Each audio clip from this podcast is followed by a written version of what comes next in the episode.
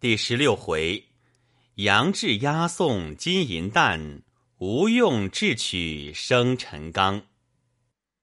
鹧鸪天，刚兴起义在山东，杀要纵横水浒中。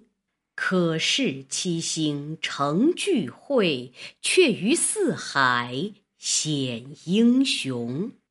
人似虎，马如龙，黄泥冈上巧施功。满驮金贝归山寨，傲恨中书老相公。话说，当时公孙胜正在阁里对晁盖说：“这北京生辰纲是不义之财，取之何爱？”只见一个人从外面抢将入来，揪住公孙胜道：“你好大胆！却才商议的事，我都知了也。”那人却是智多星吴学究。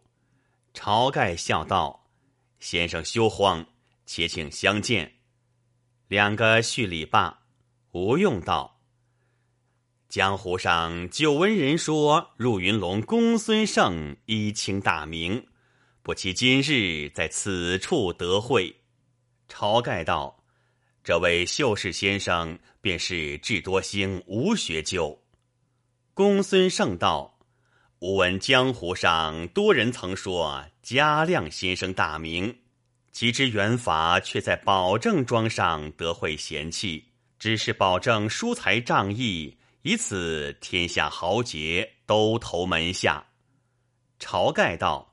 再有几位相识在里面，一发请进后堂深处见。三个人入到里面，就与刘唐、三阮都相见了。众人道：“今日此一会，应非偶然，须请保证哥哥正面而坐。”晁盖道：“两小子是个穷主人，又无甚罕物相留好客，怎敢站上？”吴用道：“保证哥哥，依着小生，且请坐了。”晁盖只得坐了第一位，吴用坐了第二位，公孙胜坐了第三位，刘唐坐了第四位，阮小二坐了第五位，阮小五坐第六位，阮小七坐第七位。却才聚义饮酒，重整杯盘，再备酒肴。众人饮酌。吴用道：“保证梦见北斗七星坠在屋脊上。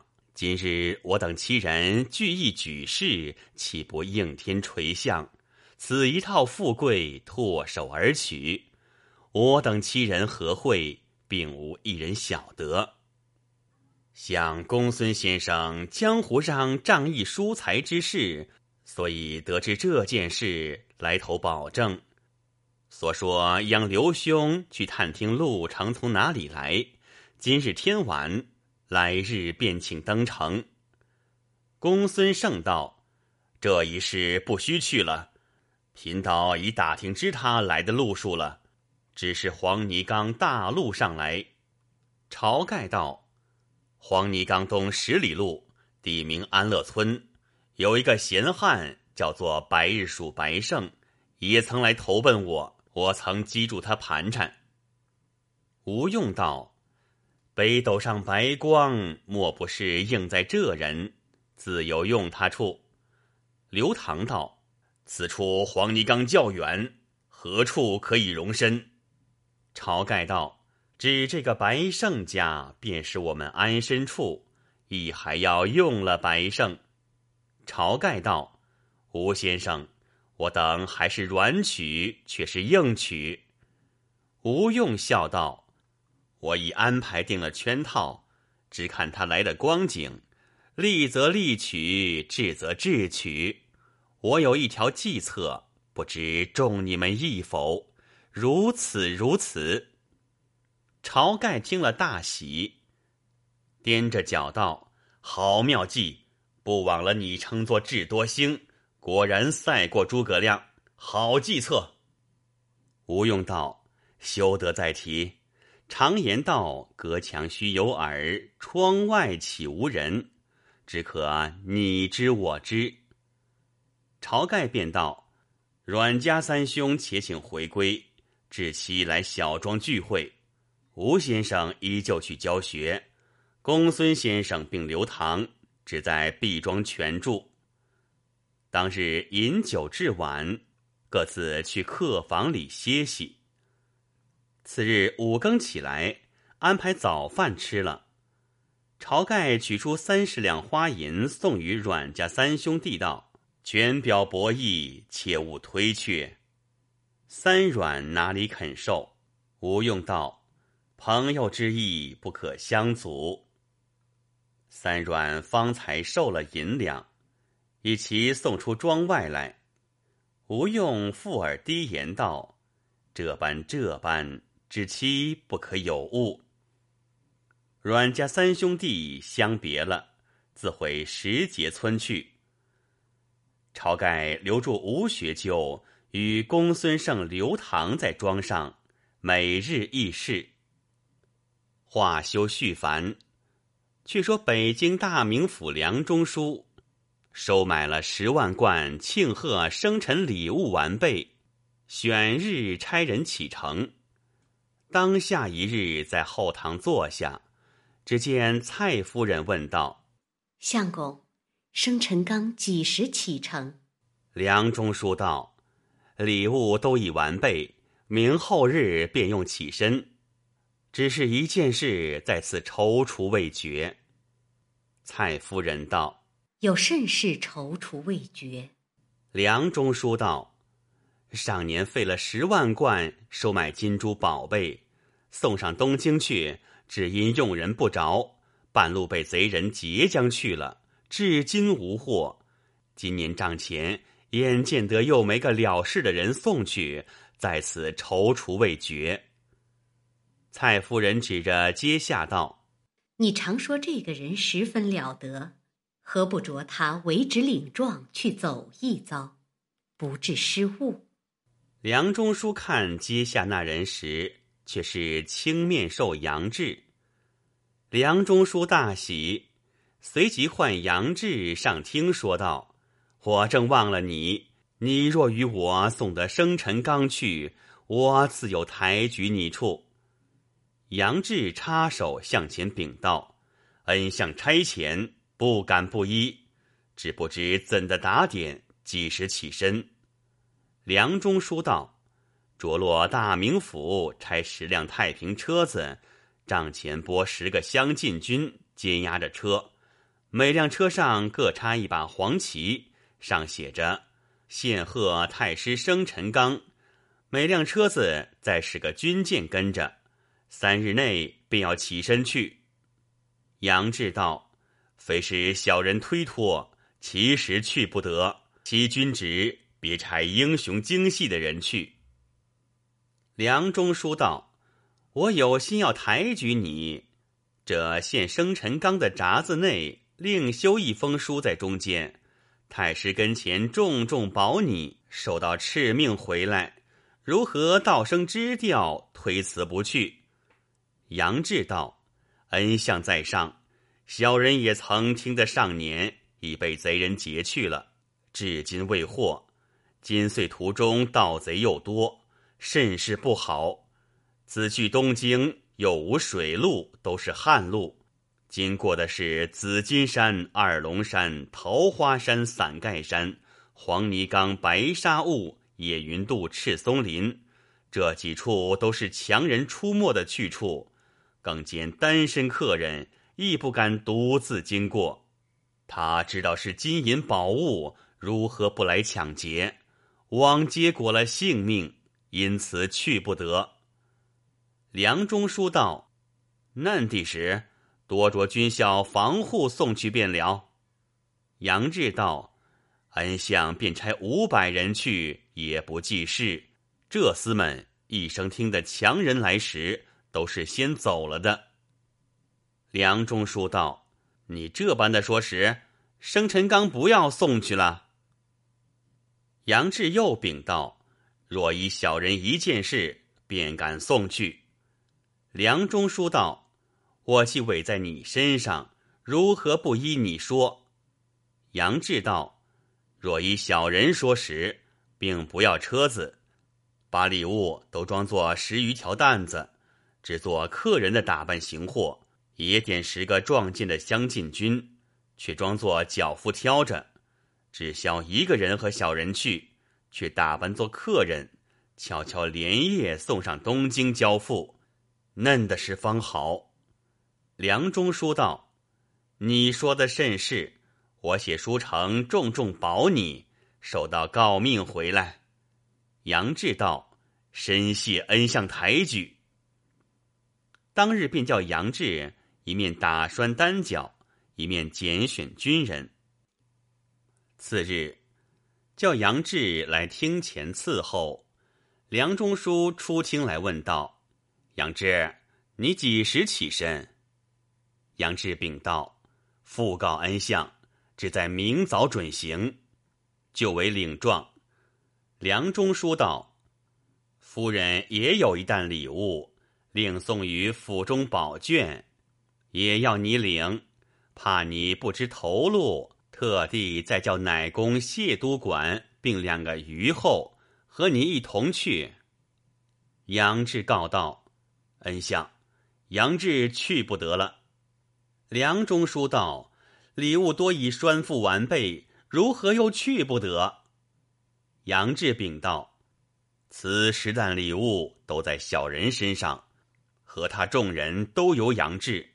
要早行便早行，要晚行便晚行，要住便住，要歇便歇，一一杨志提调。”如今又叫老都管并虞后与小人去，他是夫人行的人，又是太师府门下奶公。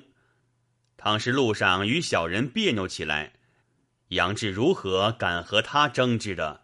若误了大事，杨志那其间如何分说？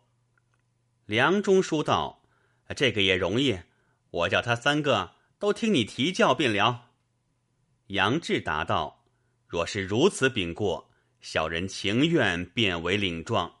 倘有疏失，甘当重罪。梁中书大喜道：“我也不枉了抬举你，真个有见识。”随即唤老谢都管并两个虞后出来，当听吩咐道：“杨志提辖情愿委了一纸领状，今押生辰纲十一担金珠宝贝赴京。”太师府交割，这干系都在他身上。你三人和他作伴去，一路上早起晚行住些，都要听他言语，不可和他别扭。夫人处吩咐的够当，你三人自理会，小心在意，早去早回，休教有失。老都管一一都应了。当日杨志领了。次日早起五更，在府里把担账都摆在厅前。老都管和两个虞后又将一小担财帛，共十一担，捡了十一个壮健的乡进军，都做轿夫打扮。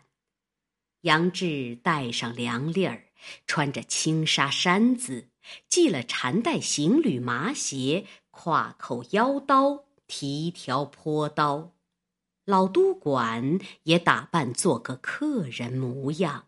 两个虞后假装做跟的伴当，个人都拿了条坡刀，又带几根藤条。梁中书赋予了札付书呈，一行人都吃得饱了，在厅上拜辞了梁中书。看那军人担仗启程，杨志和谢都管两个虞后监押着，一行共是十五人，离了梁府，出得北京城门，去大路投东京进发。五里单排，十里双排。此时正是五月半天气。虽是晴明的好，只是酷热难行。昔日吴七郡王有八句诗道：“玉屏四下朱栏绕，簇簇有雨细平藻。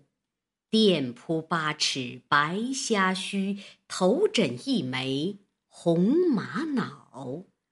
六龙俱热不敢行，海水煎沸蓬莱岛。公子游闲善立威，行人正在。红尘道，这八句诗单提着炎天暑月，那公子王孙在凉亭上水阁中，浸着浮瓜沉李，调冰雪藕避暑，尚兀自嫌热。怎知客人为些威名薄利，又无枷锁拘缚，三伏内只得在那屠戮中行。今日杨志这一行人要去六月十五日生辰，只得在路途上行。自离了这北京五七日，端地只是起五更，趁早凉便行，日中热时便歇。五七日后，人家渐少，行客又稀，一站站都是山路。杨志却要晨排起身。申时便歇，那十一个相近军，担子又重，无有一个稍轻。天气热了，行不得，见着林子便要去歇息。杨志赶着催促要行，如若停住，轻则痛骂，重则藤条便打，逼赶要行。两个余后虽只背些包裹行李。也气喘了，行不上。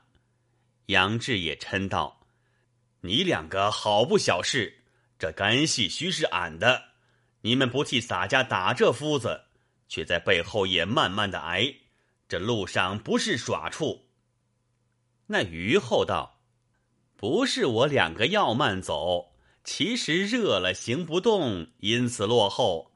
前日只是趁早凉走。”如今怎的正热里要行，正是好歹不均匀。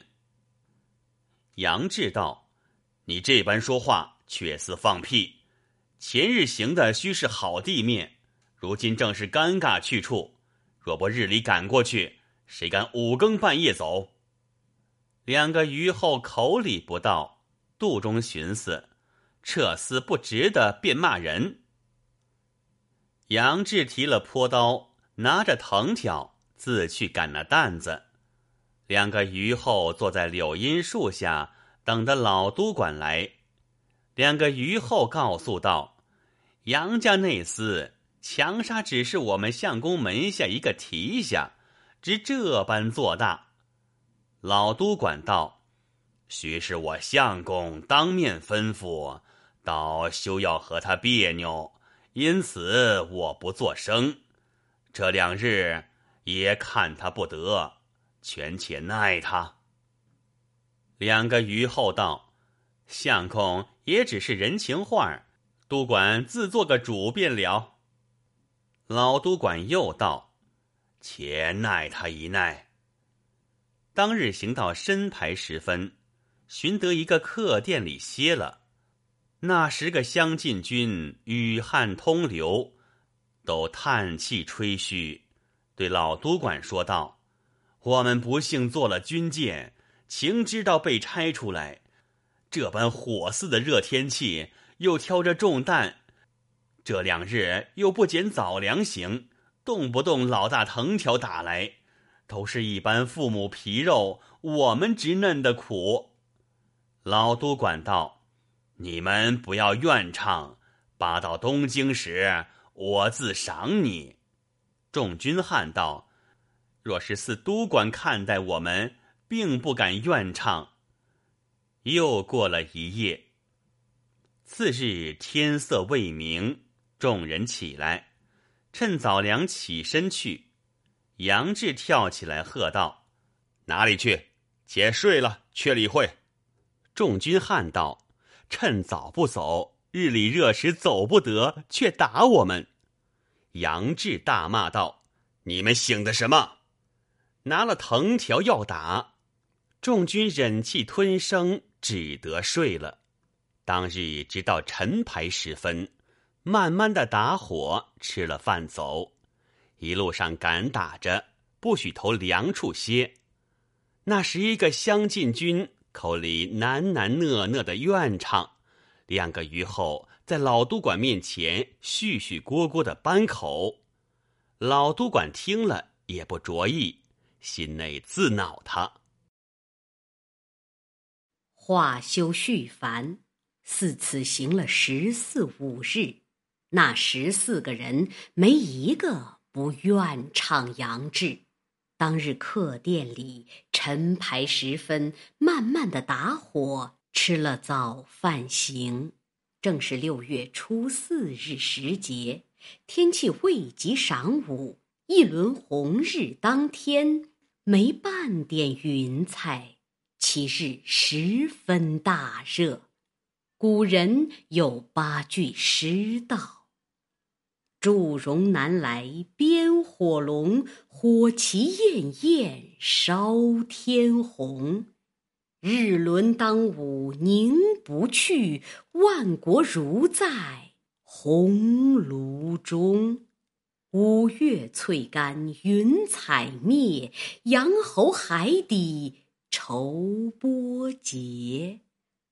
何当一夕金风起，为我扫除天下热。当日行的路，都是山僻崎岖小径，南山北岭。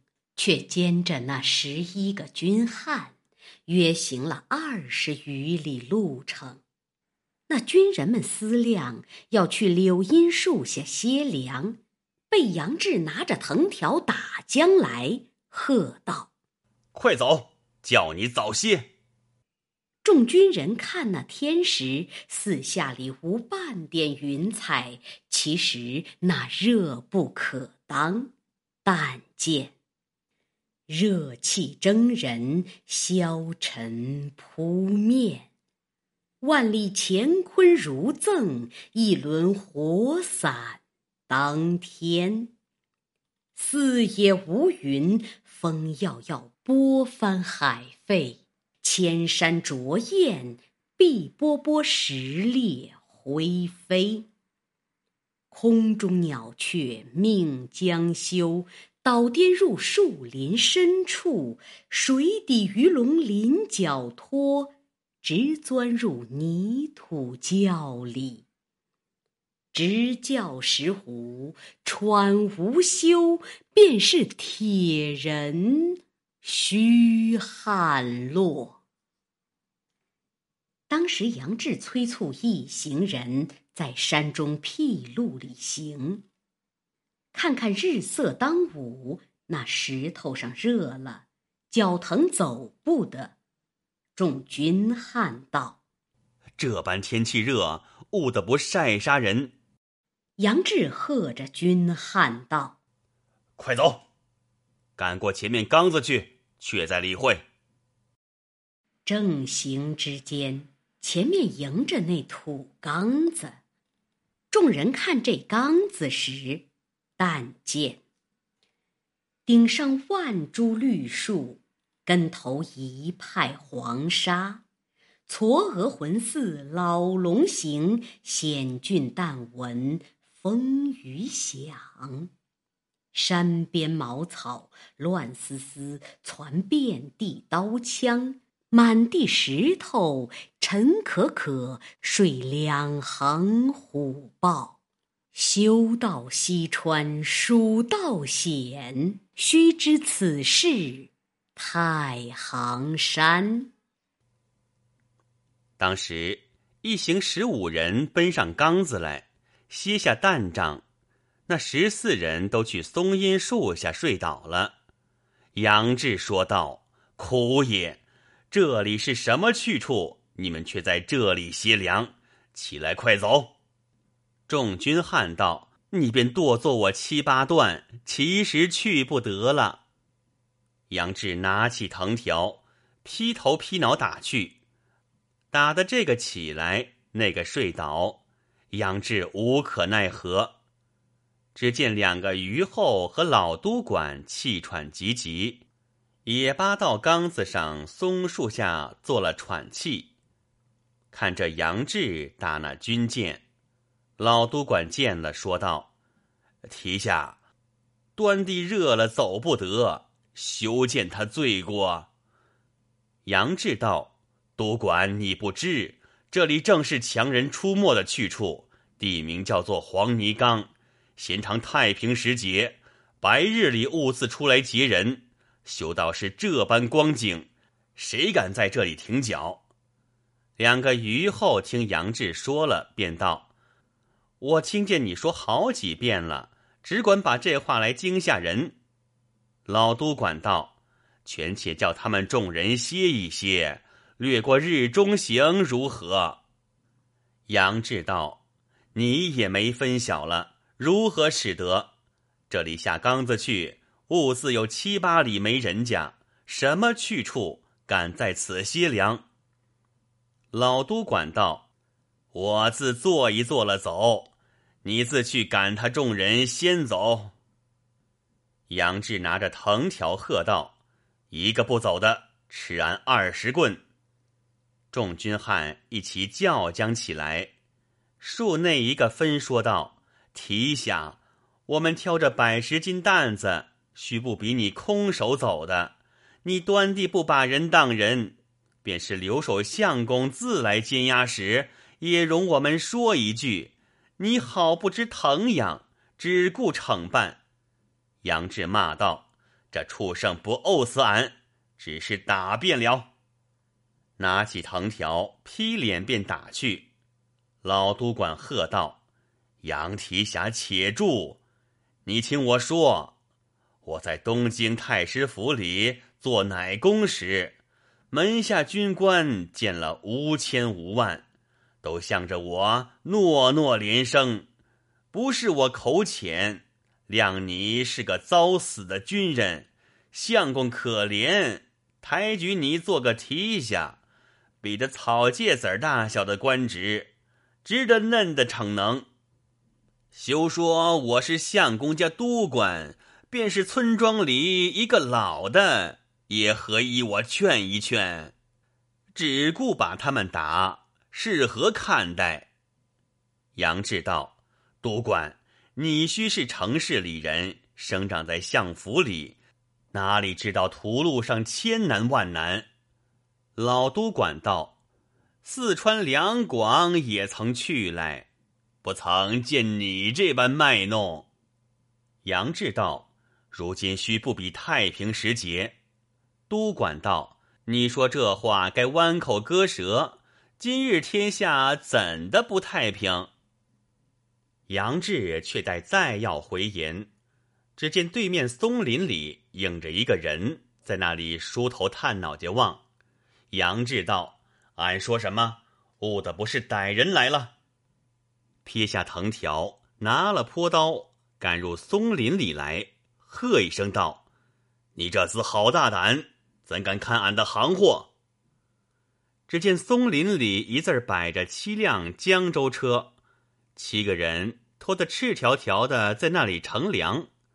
一个便边老大一搭朱砂记，拿着一条坡刀往杨志跟前来。七个人齐叫一声：“阿爷！”都跳起来。杨志喝道：“你等是什么人？”那七人道：“你是什么人？”杨志又问道：“你等莫不是歹人？”那七人道。你颠倒问，我等是小本经济，哪里有钱与你？杨志道：“你等小本经纪人，偏俺有大本钱。”那七人道：“我等弟兄七人是亳州人，饭枣子上东京去，路途打从这里经过，听得多人说，这里黄泥冈上如常有贼打劫商客。”我等一面走一面自说道：“我七个只有些枣子，别无甚财富，只顾过缸子来。上的缸子当不过这热，全且在这林子里歇一歇，待晚凉了行。只听得有人上缸子来，我们只怕是歹人，因此使这个兄弟出来看一看。”杨志道：“原来如此，也是一般的客人，却才见你们窥望，唯恐是歹人，因此赶来看一看。”那七个人道：“客官，请几个枣子了去。”杨志道：“不必。”提了坡刀，再回担边来。老都管道：“既是有贼，我们去休。”杨志说道。俺知道是歹人，原来是几个贩枣子的客人。老都管道：“似你方才说时，他们都是没命的。”杨志道：“不必相闹，俺只要没事便好。你们且歇了，等凉些走。”众军汉都笑了。杨志也把坡刀插在地上，自去一边树下做了歇凉。没半碗饭时，只见远远的一个汉子挑着一副担桶，唱上缸子来，唱道：“赤日炎炎似火烧，野田禾苗半枯焦。农夫心内如汤煮，楼上王孙把扇摇。”那汉子口里唱着，走上缸子来。松林里头歇下担桶，坐地乘凉。众军看见了，便问那汉子道：“你桶里是什么东西？”那汉子应道：“呃，是白酒。”众军道：“挑往哪里去啊？”那汉子道：“挑去村里卖。”众军道：“多少钱一桶？”那汉子道：“五贯足钱。”众军商量道：“我们又热又渴，何不买些吃，也解暑气？”正在那里凑钱，杨志见了，喝道：“你们又做什么？”众军道：“ 买碗酒吃。”杨志调过坡刀杆便打，骂道：“你们不得洒家言语，胡乱便要买酒吃，好大胆！”众军道：“没事，又来鸟乱。我们自凑钱买酒吃，干你甚事？也来打人。”杨志道：“你这村鸟理会的什么？到来只顾吃嘴，全不晓得路途上的勾当艰难，多少好汉被蒙汉要麻翻了。”那挑酒的汉子看着杨志，冷笑道：“你这客官好不小事。”早是我不卖与你吃，却说出这般没气力的话来。正在松树边闹动争说，只见对面松林里那伙贩枣子的客人，都提着坡刀走出来，问道：“你们做什么呢？”那挑酒的汉子道：“我自挑这酒过缸子村里卖，热了在此歇凉。他众人要问我买些吃。”我又不曾卖与他，这个客官道我酒里有什么蒙汗药？你倒好笑吗？说出这般话来。那七个客人说道：“我知道有歹人出来，原来是如此。说一声也不打紧。我们到这买一碗吃，既是他们疑心，且卖一桶与我们吃。”那挑酒的道：“啊，不卖不卖。”这七个客人道。你这鸟汉子也不小事，我们须不曾说你。你左右将到村里去卖，一般还你钱，便卖些与我们，打什么不紧？看你不到的，舍失了茶汤，便又救了我们热渴。那挑酒的汉子便道：“卖一桶与你们不争，只是被他们说的不好，又没碗瓢舀吃。”那七人道：“你这汉子忒认真。”便说了一声：“打什么不紧？我们自有椰瓢在这里。”只见两个客人去车子前取出两个椰瓢来，一个捧出一大捧枣子来，七个人立在桶边，开了桶盖轮替换着舀那酒吃，把枣子过口。无一时，一桶酒都吃尽了。七个客人道：“正不曾问的你多少价钱？”那汉道：“我一了不说价，五贯足钱一桶，十贯一担。”七个客人道：“五贯便依你五贯，只饶我们一瓢吃。”那汉道：“饶不得，做定的价钱。”一个客人把钱还他，一个客人，一个客人便去揭开桶盖，兜了一瓢，拿上便吃。那汉去夺时，这客人手拿半瓢酒，往松林里便走。那汉赶将去，只见这边一个客人。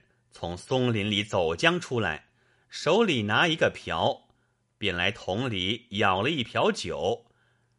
那汉看见，抢来劈手夺住，往桶里一倾，便盖了桶盖，将瓢往地下一丢，口里说道：“你这客人好不君子相，带头使脸的也这般骡子。”那对过众军汉见了，心内扬起来。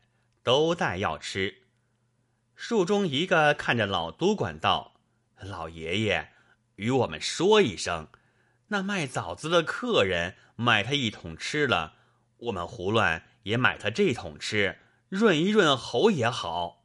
其实热渴了没奈何，这里缸子上又没讨水吃处，老爷方便。”老督管见众军所说。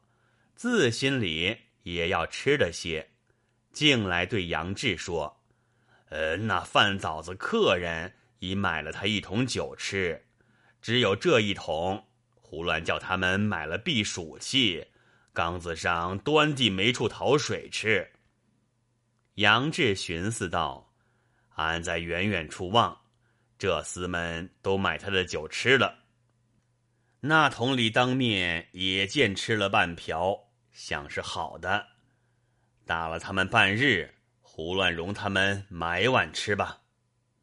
杨志道：“既然老督管说了，叫这厮们买吃了便起身。”众军见听了这话，凑了五贯足钱来买酒吃。那卖酒的汉子道：“不卖了，不卖了。”便道：“这酒里有蒙汗药在里头。”众军陪着笑说道：“大哥，值得变还言语。”那汉道：“不卖了，休馋。”这贩枣子的客人劝道：“你这个鸟汉子，他也说的差了，你也忒认真，连累我们也吃你说了几声，须不关他人之事，胡乱卖与他众人吃些。”那汉道：“没事讨别人疑心做什么？”这饭枣子客人把那卖酒的汉子推开一边，只顾将这桶酒提与众军去吃。那军汉开了桶盖，无甚咬吃，赔个小心，问客人借着椰瓢用一用。众客人道：“就送这几个枣子与你们过酒。”众军谢道：“什么道理？”客人道：“休要相谢。”都是一般客人，何争在这百十个枣子上？众军谢了，先都两瓢，叫老都管吃一瓢，杨提辖吃一瓢。杨志哪里肯吃？老督管自先吃了一瓢，两个余后各吃一瓢。众军汉一发上，那桶酒登时吃尽了。杨志见众人吃了无事，自本不吃。一者天气甚热，二乃口渴难熬，拿起来只吃了一半。枣子分几个吃了。那卖酒的汉子说道：“这桶酒吃那客人饶两瓢吃了，少了你些酒，我今饶你众人半贯钱吧。”众军汉把钱还他。那汉子收了钱，挑了空桶，依然唱着山歌，自下缸子去了。只见那七个贩枣子的客人立在松树旁边，指着这一十五人说道：“倒也，倒也！只见这十五个人头重脚轻，一个个面面思去，都软倒了。那七个客人从松树林里推出这七辆江州车，把车上枣子都丢在地上，将这十一担金珠宝贝却装在车子内，叫声“聒噪”，一直往黄泥缸下推了去。杨志口里只是叫苦，软了身体，扎整不起。十五人眼睁睁的看着那七个人。都把这金宝装了去，只是起不来，争不动，说不得。我且问你，这七人端的是谁？不是别人，原来正是晁盖、吴用、公孙胜、刘唐三阮这七个。却才那个挑酒的汉子，便是白日属白胜，却怎的用药？原来挑上缸子时，两桶都是好酒。七个人先吃了一桶，刘唐揭起桶盖，又兜了半瓢吃，故意要他们看着，只是叫人死心塌地。此后，吴用去松林里取出药来，抖在瓢里，只做赶来饶他酒吃。把瓢去兜时，药已搅在酒里，假意兜半瓢吃。那白胜劈手夺来，倾在桶里。这个便是计策，那计较都是无用主张。这个唤作智取生辰纲。原来杨志吃的酒少。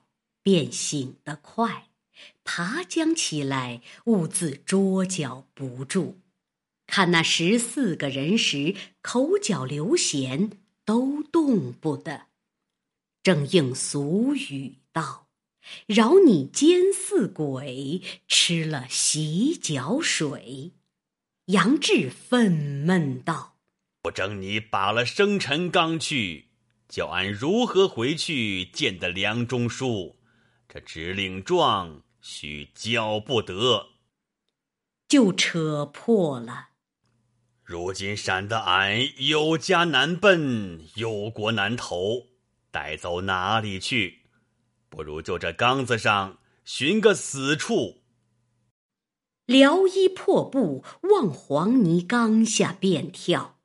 正是，虽然未得身荣贵，到此先须。祸及身，正是断送落花三月雨，摧残杨柳九秋霜。